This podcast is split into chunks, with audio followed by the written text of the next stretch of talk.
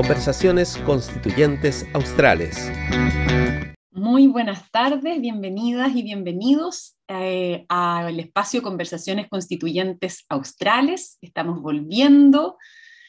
a recuperar este espacio ahora que reiniciamos las actividades académicas eh, con muchas esperanzas de que este año sea un año de presencialidad en la universidad, pero al mismo tiempo vamos a seguir aprovechando las ventajas que nos da todos los mecanismos eh, virtuales para llegar a la comunidad interesada, en este caso, por el proceso constituyente. Vamos a seguir abordando el trabajo de la convención con nuestras profesoras y profesores, con invitadas e invitados y también con las y los convencionales de la región suraustral.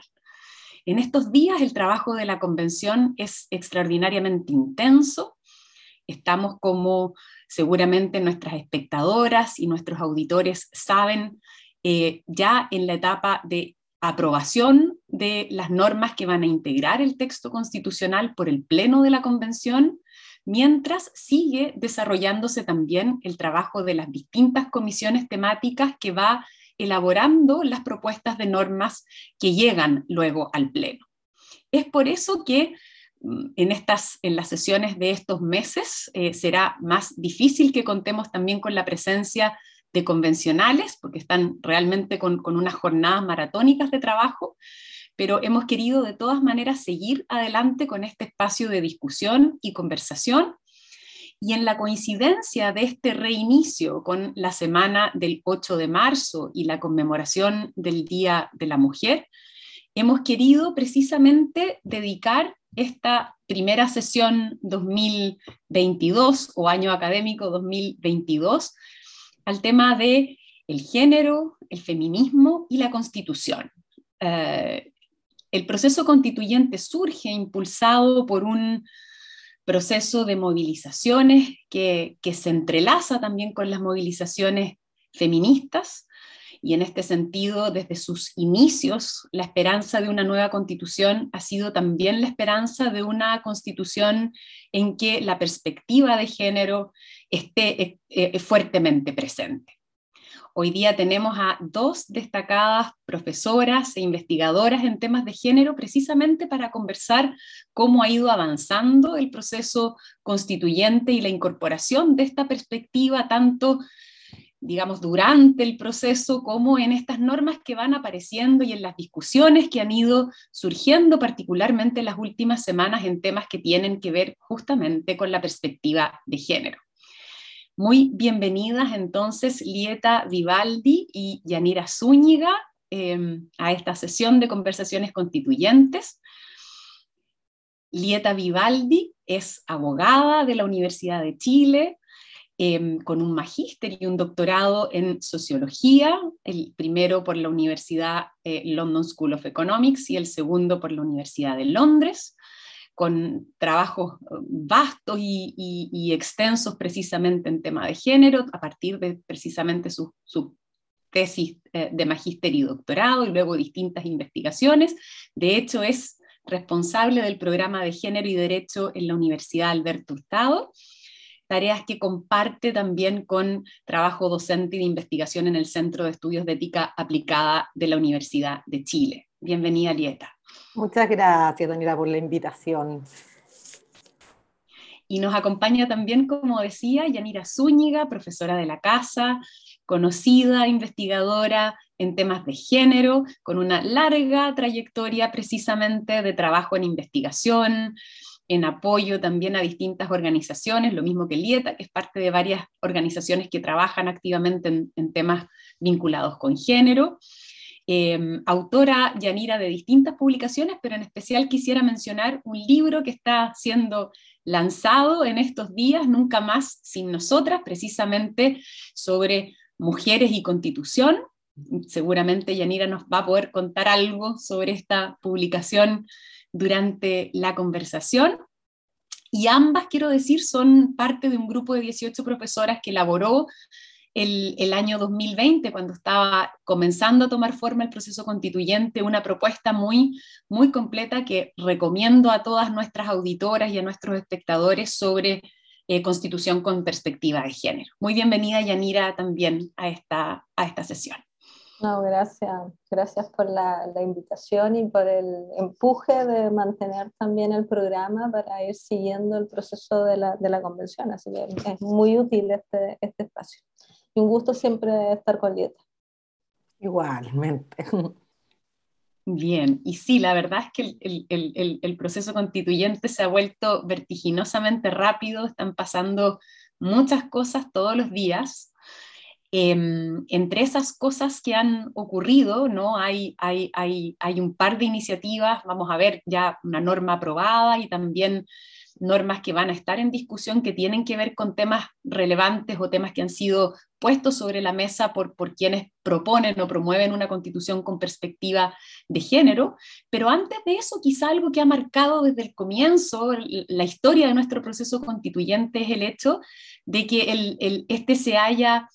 eh, embarcado por primera vez, ¿no? Con un órgano elegido bajo condiciones de paridad. Una de las, de las características distintivas que todos, de las que, ¿cierto? Muchos, muchas estamos orgullosos de nuestra convención constitucional es precisamente este carácter paritario, ¿no? Eh, ¿qué, qué, qué, creen ustedes que ha implicado? ¿Cómo, ¿Cómo, se observa ahora, después de ocho meses de funcionamiento de la convención,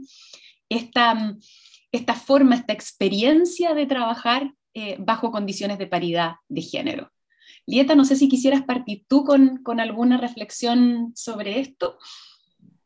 Claro, bueno, que sea paritaria realmente, como, como se señaló desde un principio, fue uno de los hitos fundamentales que ha tenido y una de las características, como dices tú, de esta constitución. Y además, yo diría que paridad entendida también de una forma más interseccional, como se puede decir. Hay distintas formas de entender eh, la paridad. Podemos quedarnos en un sentido muy binario y hablar de hombres y mujeres, cosa que eh, efectivamente sí es la forma más eh, común que se ha entendido. Y ahí tenemos que, lamentablemente, no se incorporan aquellas personas no binarias o quizás eh, personas trans, etcétera, eh, puede que tampoco también no sean binarias o, que o lo que sea, pueden no quedar incluidas y eso es importante de relevar también al hablar de paridad. Y por otra parte, paridad también si nos quedamos solo en un sentido hombre y mujer y no consideramos otras series de características que tenemos las personas de diversidades que nos distinguen, también es un concepto bastante estrecho desde mi punto de vista. Hay otras diferencias también que nos conforman, como serían eh, nuestras clases sociales, eh, profesiones, edades, territorios en que vivimos, etcétera, que también son importantes. Y en ese sentido yo creo que quedando obviamente al debe, eh, ahí podemos explicar por qué en algunos aspectos, es una eh, convención compuesta de una forma eh, bastante más diversa a lo que yo por lo menos temí o, pensé que podía ser, que podía quedar configurada finalmente por, por una, de una forma mucho más homogénea. Y en ese sentido hay una diversidad y eso sí se ha visto en los temas que se han ido eh, relevando, como, como decías tú, como, que es lo distintivo, que quizás son temas que habían venido hace tiempo siendo planteados desde los feminismos, pero no habían encontrado un eco o no habían encontrado un espacio para ser discutidos con la seriedad y de la forma que están siendo eh, discutidos hoy en día, como justamente los cuidados, los derechos sexuales y reproductivos,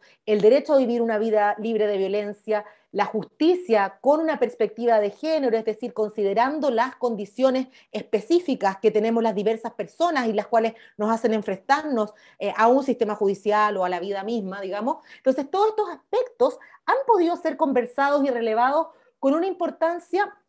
igual a otros temas, como son el derecho a la propiedad, eh, el derecho a ciertas libertades individuales, que eran los típicamente que entendíamos como imprescindibles o como eh, necesarios en el derecho. Entonces yo creo que hay una amplitud de temas que no es solamente una amplitud por amplitud, sino es una amplitud que nos permite también reivindicar ciertos derechos de personas que han estado históricamente o hemos estado históricamente subordinadas o no consideradas y por lo que, por lo que se han profundizado desigualdades, que en, el estallido eh, se, se, explota, pero son eh, desigualdades que vienen desde hace mucho tiempo eh, reivindicándose y mostrándose. No me quiero alargar mucho más para darle tiempo a Yanira, pero un poco para, para encapsular primero el tema. Yo, perdón, tiendo a hablar un poco rápido, así que me, me, vas diciendo para, por favor, si es que es el caso. trato de modular al menos, pero me dices nomás. Yanira, yo, yo, estoy sí, de acuerdo, de acuerdo. Mm, creo que, que mm, empezar a, hablando de la paridad es, es también bien ilustrativo del, de la manera en que se ha desenvuelto el proceso, porque la paridad surgió como una especie de resumen de una serie de, mm, de mm, agendas, como dice Lieta. Es, es, e, era a la vez, por supuesto, un tema mm, por sí solo, eh, que es la participación eh, en, en, en, este caso en un, en un proceso de, de, decisión de las bases de constitución jurídica política de la, de la sociedad chilena, esta idea como de la, la construcción de la casa común con una con una intención de que realmente respondiera a esa, a esa etiqueta, pero nunca fue un objetivo en sí mismo. Y, y como dices tú, eh, siempre ha tenido un carácter eh, instrumental y entonces, claro, el rendimiento de la paridad eh, se ve, yo diría, en un doble sentido. Por un lado, como la paridad a la chilena Em, ha significado una reconfiguración del mismo concepto de paridad. Si uno mira de la, la, la eh, cuestión que nos introducía Lieta respecto de los límites de su concepción binaria, tiene que ver con esa, con esa especie de evolución en que independientemente de lo que pase con el texto constitucional, ya la Convención Constitucional chilena va a dejar una huella histórica en la manera de comprender el concepto de paridad,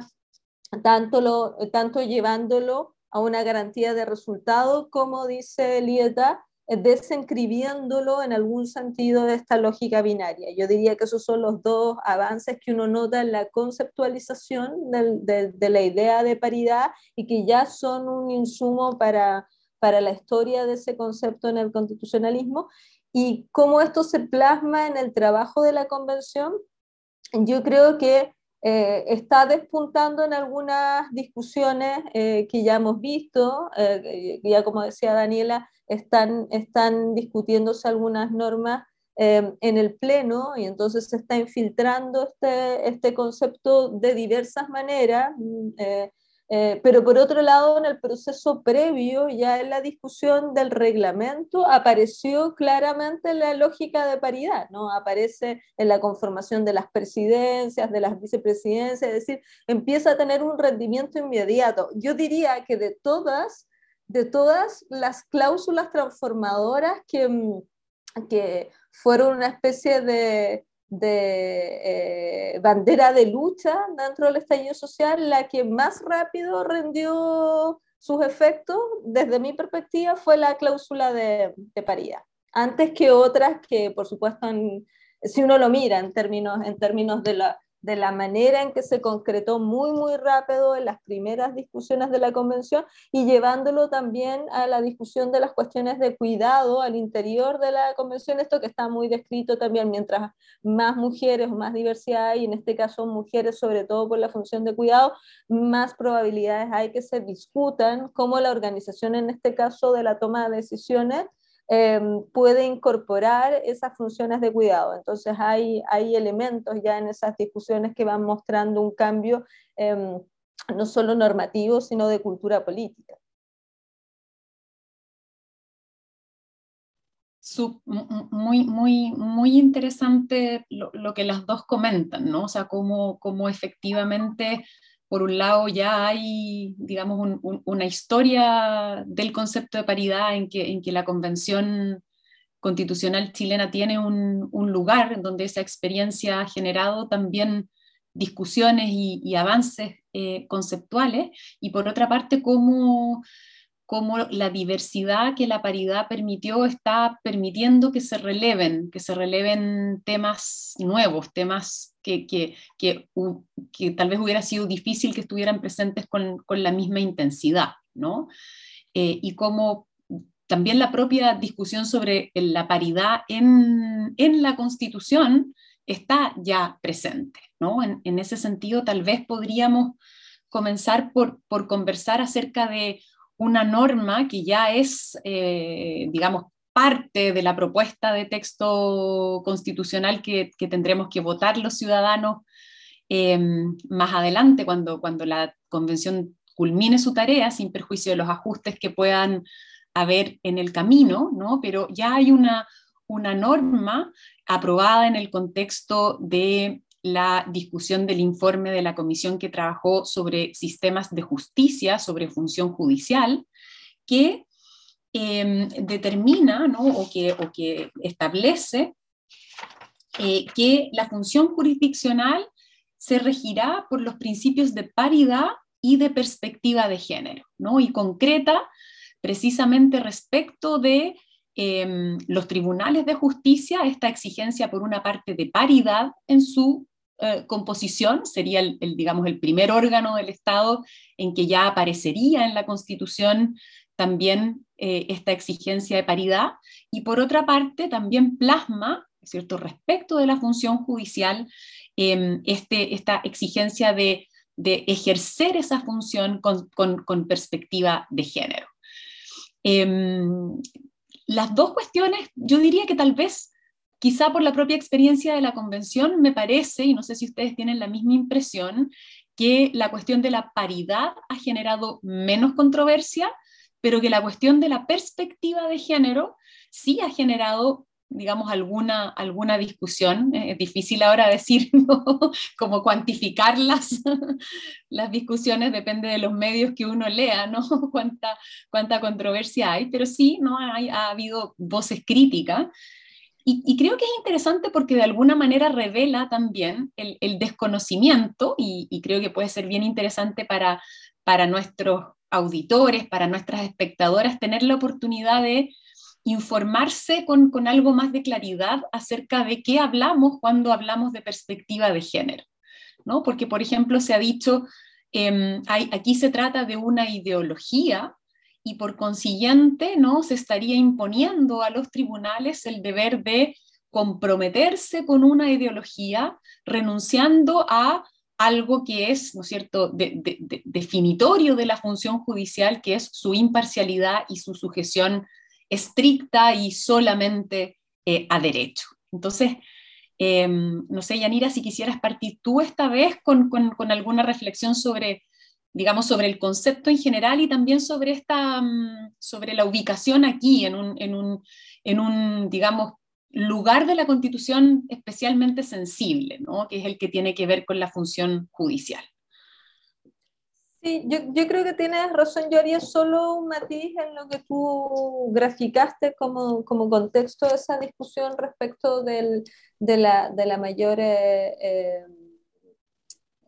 en algún sentido de la polémica que ha surgido alrededor de la incorporación de la perspectiva de género versus una posición un poco más pacífica respecto de la paridad. Yo, yo creo que esto ocurre respecto del poder, eh, del poder eh, judicial, sino creo que sea una cuestión entre paridad y perspectiva de género. Creo que cuando se ha sugerido que la perspectiva de género sea un ingrediente de la toma de decisiones políticas, tampoco genera mucho, mucha resistencia, ¿no? Entonces es la cuestión más bien de qué es lo que eh, nos representamos como función jurisdiccional y cuáles son los contornos de esa función jurisdiccional. Y como dices tú, ahí la objeción que yo mm, creo que se ha presentado, por supuesto, mm, de manera más provocativa eh, o menos provocativa, diciendo que es una ideología o, o simplemente eh, indicando que podría ser una afectación de la, de la obligación de imparcialidad de, de los tribunales, em, tiene que ver también con una, con una comprensión de la función jurisdiccional como eminentemente técnica e incontaminada. ¿no? Y claro, lo que hace la perspectiva de género, eh, al menos en su, en su dimensión estrictamente analítica, es cuestionar eso, que esa función sea eh, y que el derecho, como parte del, del de, digamos, como el, la premisa para la, para la intervención de los tribunales sea en sí mismo técnico y, e incontaminado. ¿no? Em, ahora, yo creo, y lo he dicho en otras partes, que la objeción es, es, eh, es errónea eh, porque justamente lo que viene a ser la perspectiva de género es permitir identificar cuáles son los casos en que no hay realmente imparcialidad judicial, porque está comprometido el juicio de los tribunales por preconcepciones sociales de las que em, los aplicadores y las aplicadoras del derecho ni siquiera son conscientes. ¿no? Entonces ya hay una contaminación y lo que hace la perspectiva de género es permitir purgar probablemente de manera parcial, porque para hacerlo completamente se requeriría mucho más. Por lo tanto, no hay ningún tipo de,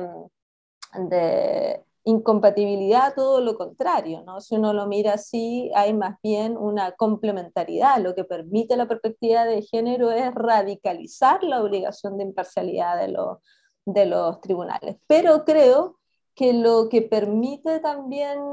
eh, observar esa discusión es cuán desconocida es la perspectiva de género y eso es un problema. O sea, es, es obvio que, que, una cláusula que no se entiende bien en, su, en sus implicancias, em, al menos en el corto plazo, va a rendir menos de lo que se quiere que rinda eh, si no se sabe bien en qué consiste aplicar. Eso por un lado. Y yo diría,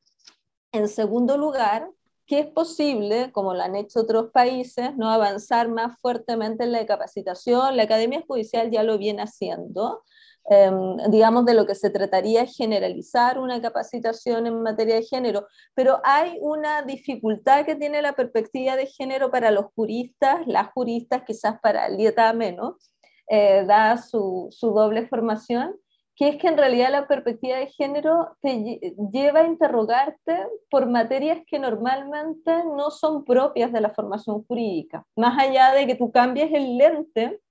hay un campo de estudio que es difícil y para la que los juristas normalmente no estamos formados, que es la, el campo de lo que llamaría simplemente los impactos sociales de, de, de, fenómenos, en este caso fenómenos normativos. ¿no? Em, y claro, te exige desde el punto de vista práctico su incorporación, empezar a también incorporar otras fuentes de análisis, ¿no? Cómo, cómo las personas actúan y cómo las reglas producen ciertos impactos. Por ejemplo, cómo una regla o una interpretación de género produce impactos económicos. Normalmente ese tipo de cosas, y esos impactos son diferenciados, o sea, normalmente perjudican más a las mujeres que, que a los hombres. Normalmente en el derecho no nos preocupamos por ese tipo de cosas. Entonces, lo que estoy tratando, y con esto finalizo, lo que estoy tratando de decir es que supone, creo, una, una entre comillas, revolución incluso más grande,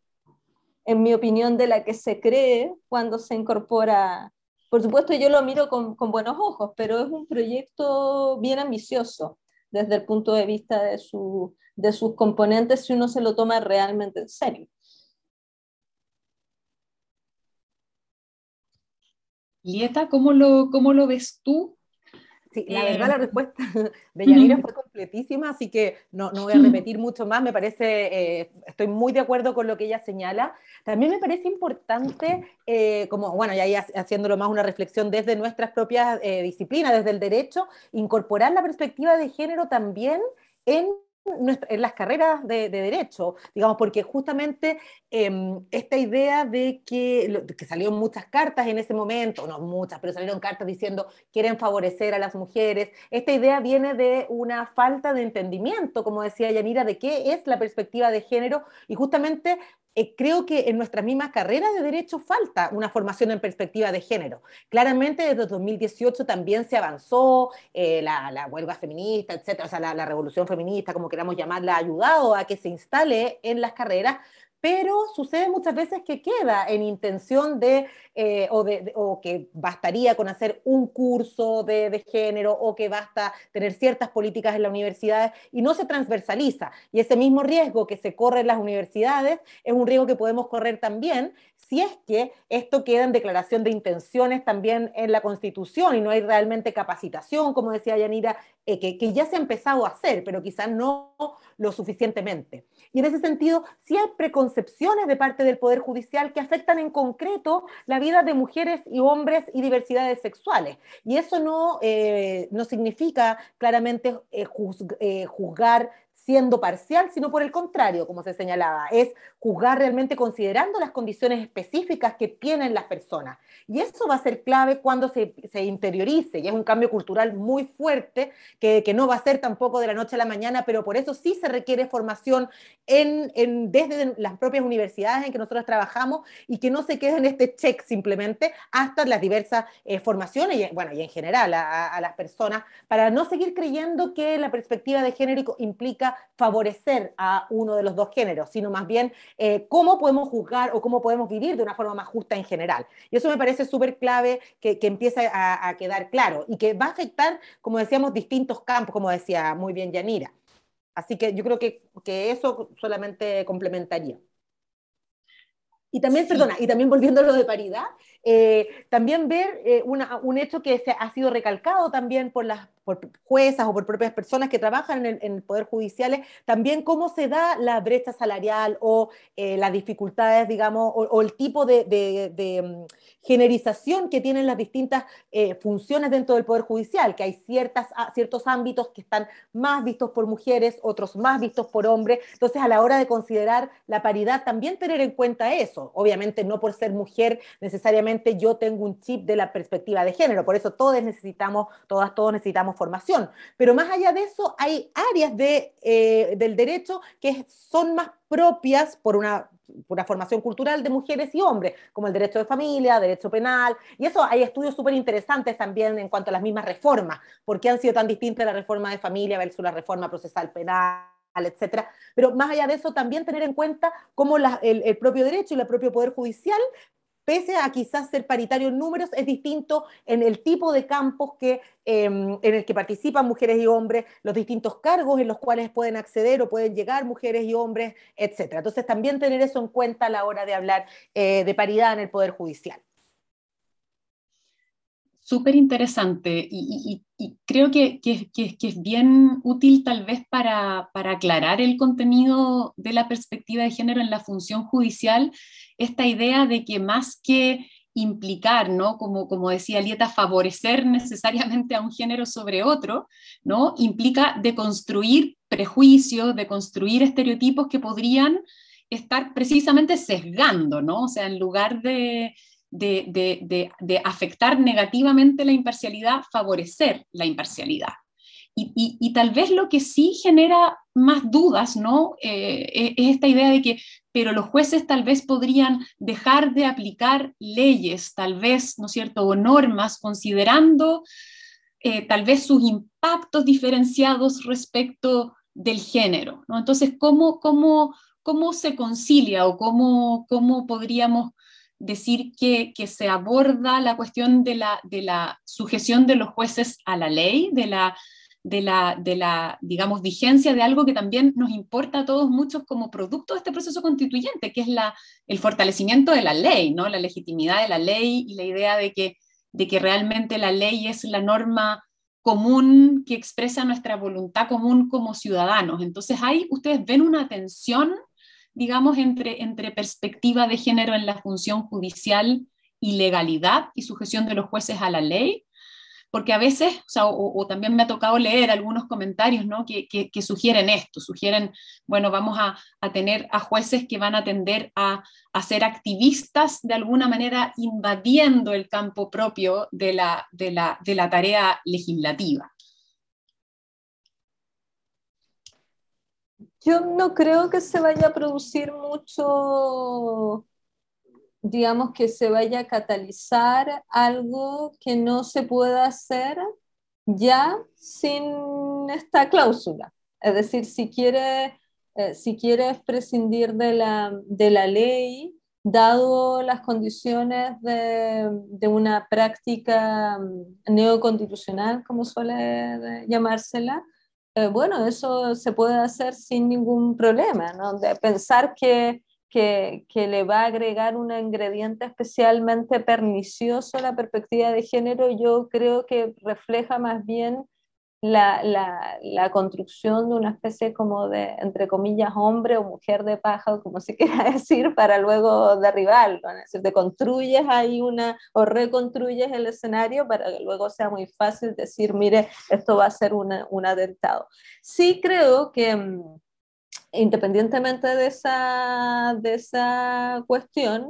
eh, sí, lo que me parece relevante de, las eh, preguntas que surgieron a propósito de esta cláusula, que por supuesto no tiene por qué contestar necesariamente la convención, eh, es cuáles podrían ser las implicancias concretas, por ejemplo, en un proceso de no observar la perspectiva de género. Por ejemplo, si hubiera un vicio muy claro en ese sentido,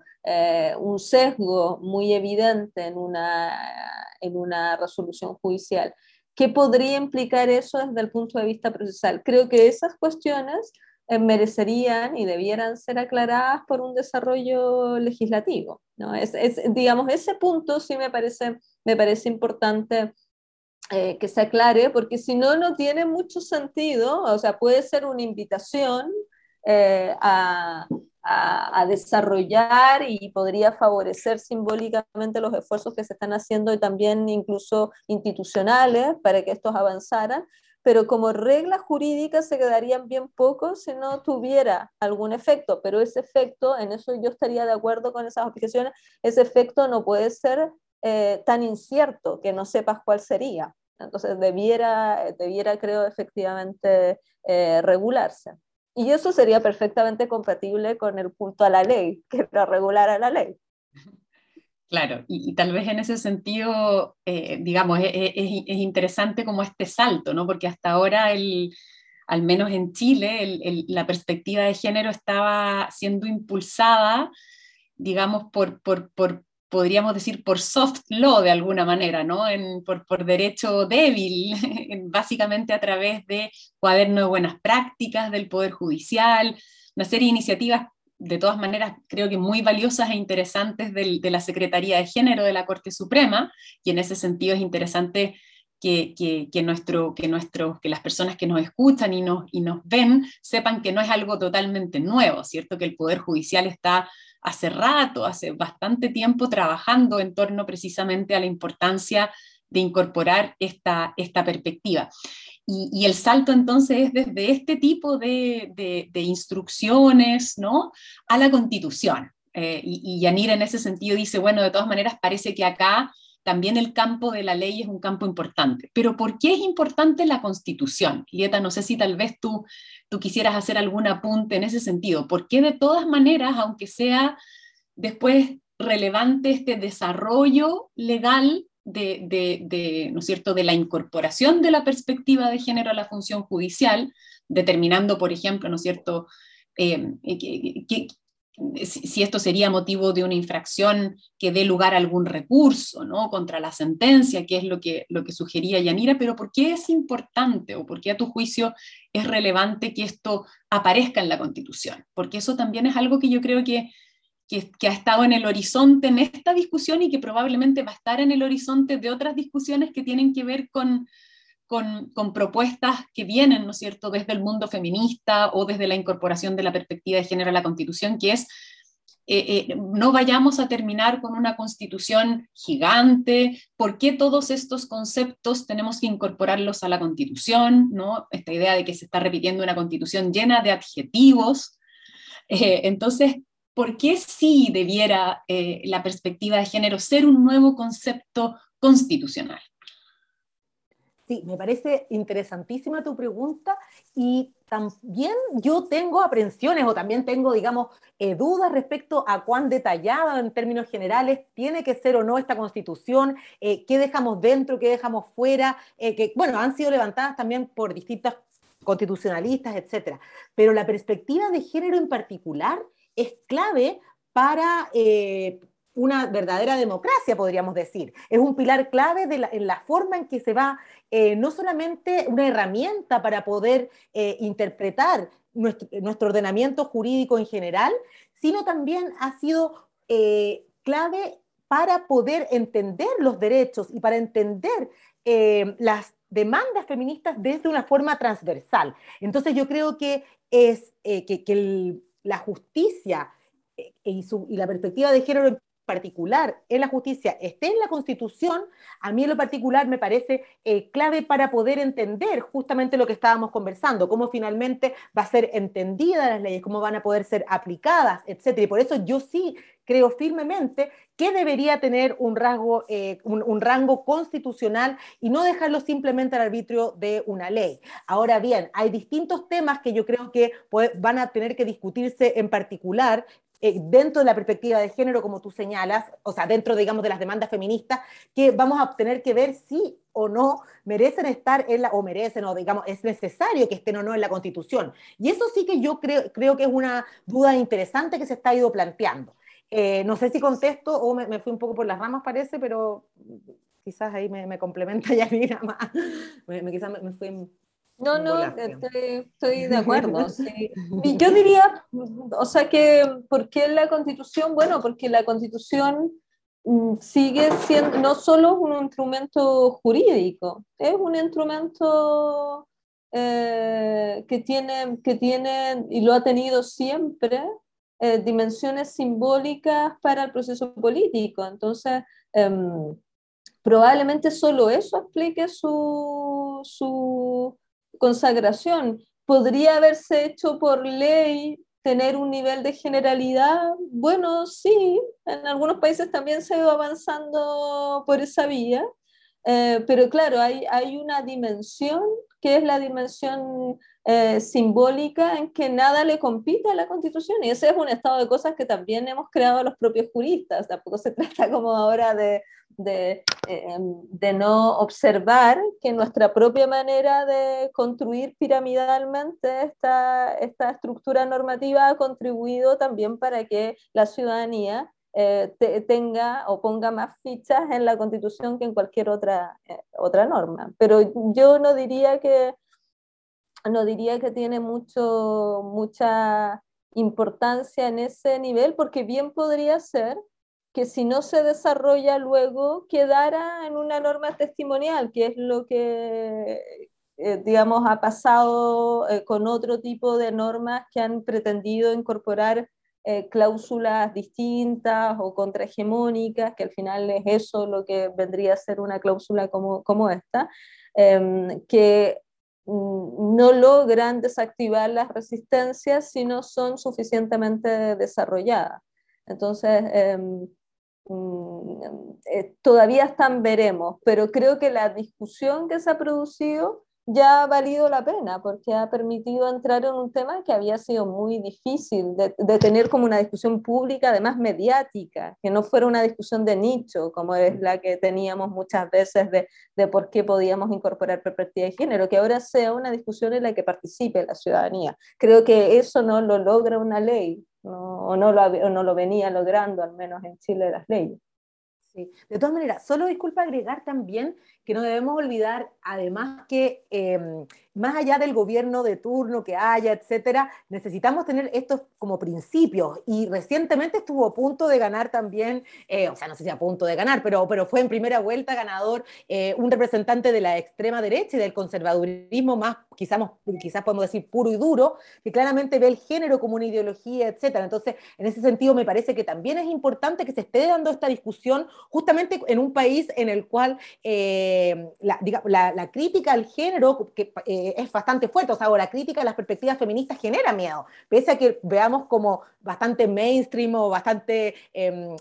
eh, eh, ya conversado o instalado el discurso, o más que el discurso, los feminismos, hay mucha resistencia aún. Entonces, como dice Yanira, que podamos conversar de esto e instalar la importancia que tiene juzgar, entendiendo las condiciones específicas que vivimos las distintas personas y no esta pretensión de universalidad que siempre reclamamos al derecho, que al final termina cometiendo más injusticias, es, clave, sigue siendo clave hoy en día. No es que seamos ya un país feminista porque tenemos 8M y porque estamos con pañuelos, digamos, no, no, hay, mucho más por hacer y hay bastante, eh, siempre, digamos, eh, posibilidades de, retrocesos, así que son debates imprescindibles y son debates que por mucho tiempo no, no tuvimos. Entonces, eh, son oportunidades importantes también. Súper.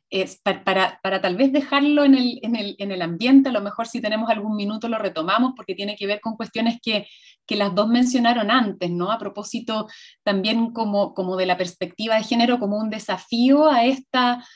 a esta ¿no es cierto?, supuesta mm, em, neutralidad, ¿no? Del derecho, de las instituciones, a esta idea de una igualdad formal, de un sujeto abstracto de derecho, ¿no es cierto?, en el que, en el que las diferencias, ¿no es cierto?, materiales, circunstanciales podrían ser eh, irrelevantes. Es interesante relevar cómo también, ¿cierto?, empieza a aparecer en el discurso constitucional la referencia también a otro tipo de perspectiva que pone en juego también esa diferencia, que es la perspectiva intercultural. ¿cierto? Entonces creo que aquí también hay un campo, tal vez eh, no nos va a dar el, tiempo para discutir eh, cómo, cómo, se interrelacionan, ¿no? Pero a propósito también de lo que decía Yanira sobre el desafío que estos conceptos significan para la formación jurídica, la formación de los abogados, de las abogadas, de los jueces, de las juezas, que es ir incorporando esta idea de que hay cierto? relevancia de, la, de, la, de, de, las distintas experiencias y realidades eh, subjetivas, ¿no? que, que, que, realmente el derecho no, no, digamos, no tiene los mismos efectos, normas abstractas, no, no, no, se, no, no, no tienen los mismos impactos necesariamente en, en, en, las personas según la posición en que se encuentren. Entonces,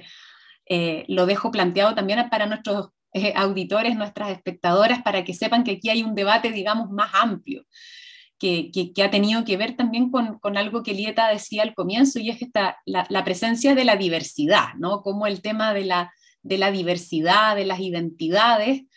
ha, marcado también la discusión constitucional. Pero yo quisiera llevarlas ahora a un, a un segundo tema donde ya tenemos, digamos, algún, algunos resultados eh, que se van perfilando con alguna claridad en el proceso constituyente en este caso por una aprobación con amplia, amplio respaldo en la Comisión de Derechos Fundamentales, de una norma que también ha estado, digamos, eh, ha sido enarbolada con mucha intensidad entre las banderas ah, feministas, que es la de la incorporación a la Constitución de los derechos sexuales y, reproductivos. Em, y aquí tal vez quisiera pedirles poder contarle a, quienes nos escuchan y nos ven un poquitito más sobre esto, porque yo diría que la, discusión tal vez acá ah, se ha centrado en la cuestión del aborto, ¿no? Y de hecho algunos, algunos eh, titulares eran como aprobación o el aborto libre a la Constitución, ¿no? Eh, y la verdad es que si uno lee la propuesta que fue aprobada es eh, si bien, ¿no es cierto?, menciona em, el, digamos, dentro del derecho, el derecho a una interrupción del embarazo eh, voluntaria, pero no, no se refiere al tipo de regulación exacta del, del, aborto. Y es también bastante más amplio, ¿no? Entonces, quisiera aquí pedirles, eh, tal vez partimos por Lieta en este caso, si, si, quiere hacer alguna precisión respecto a lo que está en juego aquí, de qué estamos hablando de nuevo cuando hablamos de estos derechos y, y por qué también en este caso es importante que estos derechos, digamos, eh, sin perjuicio de que hoy día, por ejemplo, se está tramitando una ley que modifica la regulación del aborto, ampliándola a un sistema de plazos y no solo de causales específicas, ¿no? Mm, porque también es importante que este derecho tenga reconocimiento constitucional. Claro. Bueno, uno, como habíamos partido la conversación, hay, muchos temas, entre ellos los derechos sexuales y reproductivos, que habían quedado fuera del debate. Antes, eh, como hablamos muchas veces, habían deberes sexuales y reproductivos por parte de las mujeres especialmente, más que derechos. Y, justamente gracias al impulso feminista, no voy a dar la historia ni la lata, digamos, eh, remontándome, digamos, a toda, toda, la historia, pero sí decir que gracias a eh, los movimientos feministas, cada vez más los derechos sexuales y reproductivos han pasado a ser parte de la agenda de derechos, tanto a nivel internacional como también acá en Chile. En Chile ya el MENCH en 1935 hablaba ah, de estos derechos y ha sido fundamental también para poder diferenciar tanto los derechos sexuales como de los reproductivos. Y acá nos referimos a eh, el derecho a decidir o no si nos reproducimos, si tenemos o no descendencia, y también el derecho a poder decidir sobre nuestra sexualidad, si tenemos o no sexo, con quién, eh, y que este esté separado de eh, la reproducción, que ha sido claramente uno de los temas claves para nosotras las mujeres, que ha sido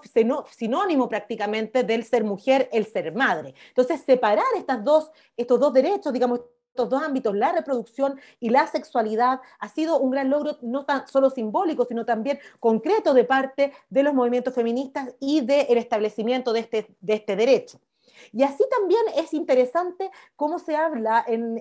el, digamos, artículo aprobado del derecho al placer, que, es un derecho bastante sui bastante, suena bastante especial, que es el derecho al placer. Y justamente eh, este derecho fue impulsado por la doctora T, que es una relatora, no, sabría pronunciar en este minuto su apellido, es, me complejo, pero es la relatora de, eh, de, la ONU en salud, y ella justamente impulsó mucho el derecho al placer para separar eh, de la reproducción el placer y también para eh, enfocar, digamos, de una forma mucho más amplia las enfermedades sexuales, el poder hablar de la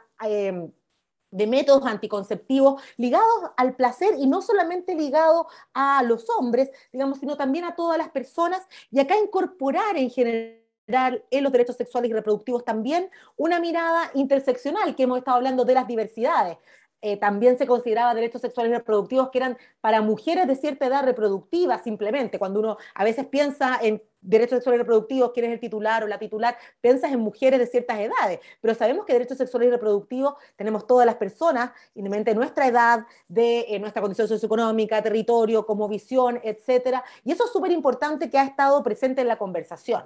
Ahora bien, yo creo que otro tema es eh, lo, que siempre hablamos en general en los derechos, pero acá en particular, esta esfera de autonomía, de poder decidir nuestro proyecto de vida sin que el Estado se entrometa, pero también que tengamos las condiciones materiales para poder tomar estas decisiones en nuestra sexualidad y en nuestra reproducción. Y eso también tiene que quedar claro, y eso también involucra el acceso a la información, a una educación, sexual integral que ha estado lamentablemente ausente eh, por muchos años y así digamos, culpable, podríamos decir, de, de que, de, de abusos sexuales, de que no sepamos cómo cómo es nuestro cuerpo, de una serie de consecuencias que han habido justamente por no tener educación. Y por otra parte también eh, el poder decidir interrumpir o no un embarazo forma parte de estos derechos, pero también el tener la decisión de ser o no madre y poder acceder a las tecnologías reproductivas son debates que sin duda se van a dar. Entonces también es bastante em, sesgado reducir, como tú decías, toda esta norma que implica una serie de derechos eh, y una una serie de, digamos, de, dimensiones que hemos estado diciendo solamente a el aborto libre, como se ha puesto en titulares macabros, siendo que el aborto y el poder decidir o no sobre la continuación del embarazo es un derecho. Y ahí yo eh, quiero decir que, el que esté o no en la Constitución, yo creo que no es eh, tan fundamental si es que consideramos los derechos sexuales y reproductivos eh, de una forma que garantice la autonomía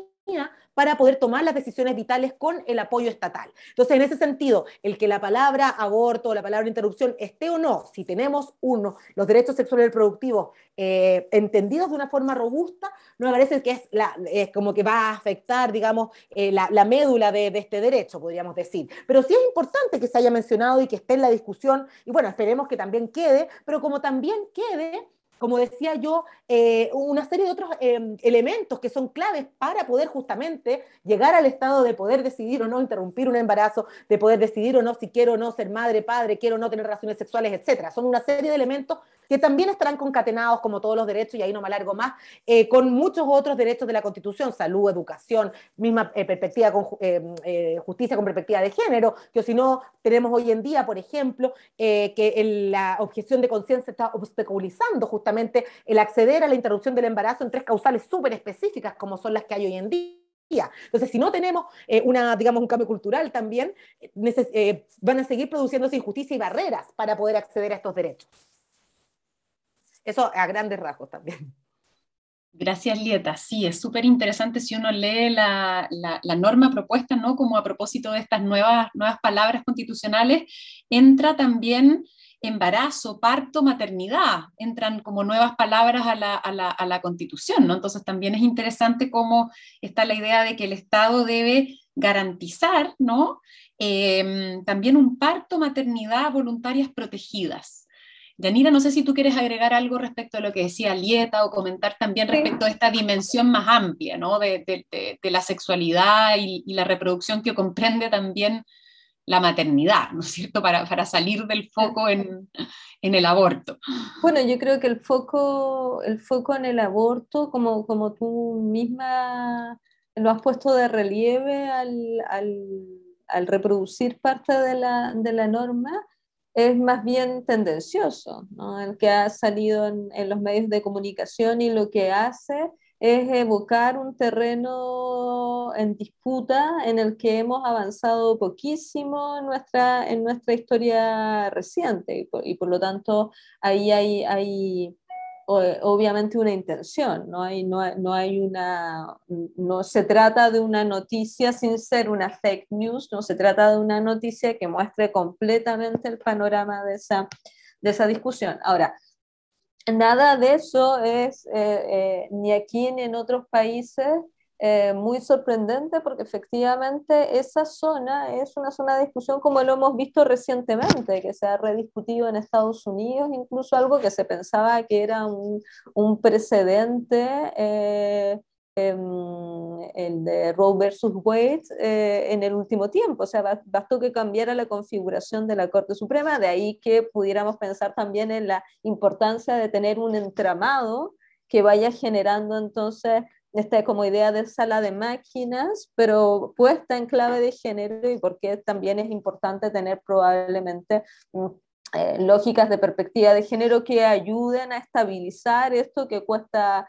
cuesta tanto. Ahora, yo diría eh, que además de tener ventajas en, la discusión política eh, de un tema que ha sido espinoso, donde se juega buena parte de lo que en teoría feminista eh, se denomina el patriarcado, ¿no? en esta como apropiación de las capacidades tanto de la sexualidad como de la reproducción de, las personas, en particular de, la, de las mujeres, eh, creo que tiene una segunda ventaja, que es la ventaja técnica a nivel del derecho constitucional, porque en el derecho constitucional estos derechos han funcionado como derechos implícitos con pérdida de rendimiento, son zonas difusas al no estar eh, reguladas,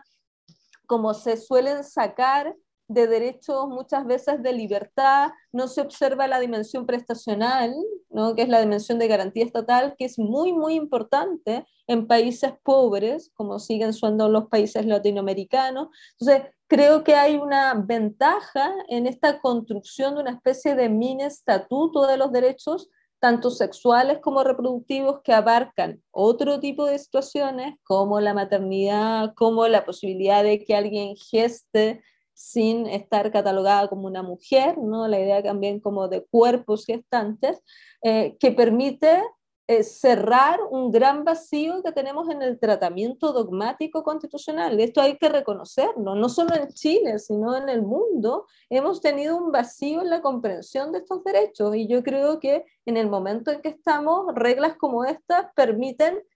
eh, recortar ese, eh, ese trecho, toda la dogmática que tenemos sobre la propiedad y lo poco que hablamos sobre los derechos que dicen relación con nuestro placer, con nuestra sexualidad, con nuestra procuración, que son indudablemente dimensiones muy humanas. Ni siquiera la especie humana puede sobrevivir sin esas dimensiones. A lo mejor podríamos sobrevivir sin propiedad privada, pero no podemos sobrevivir sin, sin expresiones de sexualidad y de reproducción. Em, entonces, a mí me parece que esa dimensión de, de, avance del derecho constitucional también es importante ponerla de relieve, no solo la política. Y muy, muy interesante también cómo aquí se entrelaza esta cuestión de derechos que, que tienen esta connotación de derechos de autonomía, como, como, como de libertad, ¿no? como, como las dos decían, pero al mismo tiempo, como Yanira advertía, también está esta otra dimensión, ¿no? De también necesidad de garantía, acceso a prestaciones, ¿no? Cómo, cómo se, se, conecta la sexualidad con la salud, ¿no? A propósito también de las condiciones bajo las cuales, ¿no es cierto?, tienen lugar el parto, la maternidad. Y esto creo que podría permitirnos llegar en, ya la última parte de esta conversación, porque el tiempo siempre, siempre vuela, em, a, también qué otros derechos o qué otros aspectos de derechos fundamentales son relevantes desde una perspectiva de género o pensando en una constitución con perspectiva de género y cómo Em, se conecta esta perspectiva con la cuestión de los derechos sociales o del Estado social, que ha sido también una, importantísima bandera, ¿no es cierto?, del, del, movimiento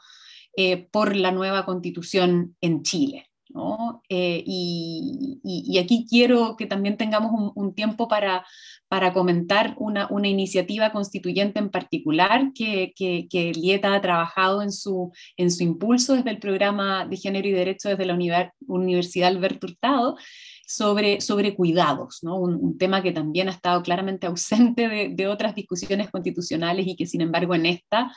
gracias a esta iniciativa popular y seguramente ya también por, por impulso de, otros constituyentes va a ser eh, objeto de, discusión. Entonces, tal vez podemos partir, Lieta, si tú quieres contarnos un poquito sobre esta iniciativa eh, y de ahí retomar con, con Yanira eh, tal vez una mirada más amplia a, la cuestión de los derechos sociales y, la perspectiva de género. Claro, muchas gracias. Justamente em, elaboramos una propuesta de norma constitucional, digamos, que se basa en los derechos o el derecho a los cuidados, que han sido, como tú señalabas, eh, un aspecto de la vida totalmente invisibilizado y como hemos comentado eh, en diversas oportunidades y, se, ha, puesto en el debate, todas las personas necesitamos cuidados, todas las personas vivimos gracias a que en algún momento, al menos de nuestra vida, somos cuidadas. Y acá están estas tres dimensiones que hablamos del derecho a, a cuidar a otra persona, pero ahí también que sea un derecho y que también no sea una obligación, el derecho a ser cuidada y el autocuidado, que son estas tres dimensiones que nosotras en la propuesta también enfatizamos, que, eh, que, también muchas veces olvidamos nosotras mismas el autocuidado y por las grandes brechas, digamos, eh, sociales, culturales, etcétera, no todas las personas, ni siquiera ya por género, sino que también vemos, como decía, otras diferencias, tienen tiempo o posibilidad de, eh, de descanso, de autocuidado, de placer, etcétera. y ahí es bien interesante como, como señalaba, no, no, voy a entrar en mucho detalle de cifra, pero ver la diferencia que hay también por clase social respecto al tiempo de autocuidado y también em, las condiciones o no que tienen las personas para ser cuidadas. Y en ese sentido, y ahora sí paso también al tema, el, obviamente eh, el género es clave, o sea, las mujeres somos quienes mayoritariamente cuidamos, eh, ya sea a niños menores de edad, personas eh, en situación de discapacidad, eh, personas adultas mayores, y somos quienes renunciamos muchas veces a trabajos remunerados por el trabajo no remunerado como es el cuidado. Y por eso es tan importante que se constitucionalice, que quede establecida la constitución este derecho a los cuidados y el deber también del Estado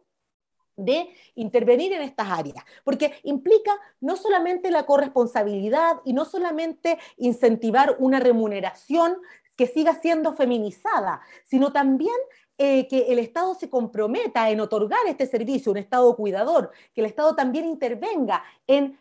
realizar eh, cuidados. Yo acá simplemente, em, em, digamos, eh, decir que las, personas que desarrollamos o, como cuidamos también eh, a veces no, hay eh, ni siquiera redes para poder apoyarse con otras personas, o sea, está muy atomizado todo, el tema de cuidado y eso también es grave. Eh, yo, por ejemplo, tuve a mi hija en Londres, donde no es ningún ejemplo, sobre todo los tres primeros años de vida, porque es muy caro los cuidados, pero sí el Estado proveía de lugares para encuentro, etcétera. O sea, sin ser un ejemplo, algunos básicos, básicos, el Estado de Chile se ha restado absolutamente y hemos sido, han sido las propias organizaciones sociales que han tenido que suplir estos roles. Entonces, eh, bueno, y el articulado en, sí mismo, después, eh, justamente hoy día miércoles va a estar siendo eh, discutido en la comisión, este articulado en particular, pero busca el Estado cómo tiene que otorgar los medios materiales para el cuidado y cómo también pensar en un sistema nacional de cuidados. Tenemos en comparación otras constituciones como la de Ecuador, que han hablado del derecho a los cuidados a nivel de constitucional, pero también leyes que han abarcado cómo eh, enfrentar este tema. Y así tenemos, por ejemplo, Uruguay y con, su eh, bastante conocido Sistema Nacional de Cuidados, que tiene es perfectible, por supuesto, pero ya se ha establecido un sistema eh, nacional. Y así vemos también cómo podemos visibilizar estos trabajos de cuidados, ya sea remunerado, remunerado perdón, o no remunerado, porque incluso el que es remunerado lo es en forma bastante precaria, no hay eh, seguridad social y ahí se entrelaza también, ¿cierto?, con, otros derechos como el derecho al trabajo, a la seguridad social, etcétera, y que están especialmente precarizados. Pero un poco para, para así, para, para resumir, digamos, la importancia que tienen los cuidados en el Producto Interno Bruto y, claro, todo lo que se habla, digamos, para que, el para que nuestro sistema neoliberal, etcétera, funcione, los cuidados son claves, ya han estado invisibilizados y el Estado se ha lavado un poco las manos, sino también eh, visibilizarlo como un tema cultural que nos corresponde a todas las personas y que también tenemos derecho a poder eh, vivir siendo cuidadas, que eso también se, nos, se, ha olvidado y, y, se ha privatizado muchísimo el tema de los cuidados. ¿Cómo podemos lograr que este tema deje de ser privatizado, deje de ser responsabilidad de cada uno, cómo nos arreglamos con los cuidados y cómo podemos colectivizar también. Y ahí pasa a ser, pasa a, entrelazarse con muchos otros derechos, también cómo entendemos las familias en plural o las comunidades, cómo nos entendemos también el rol, y ahí, bueno,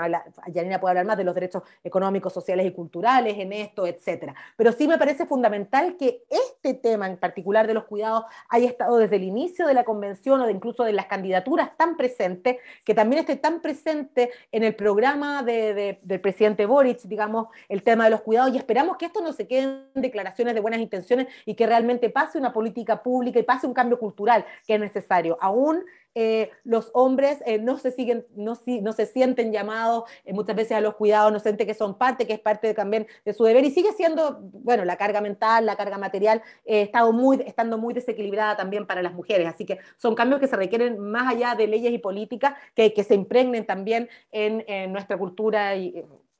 y, vaya más allá, digamos, que, que quizás medidas tan muy concretas. Eso por ahora.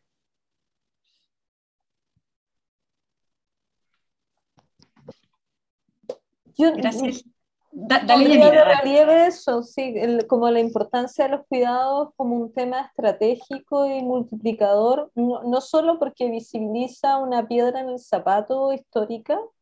para, para las mujeres, que es esta distribución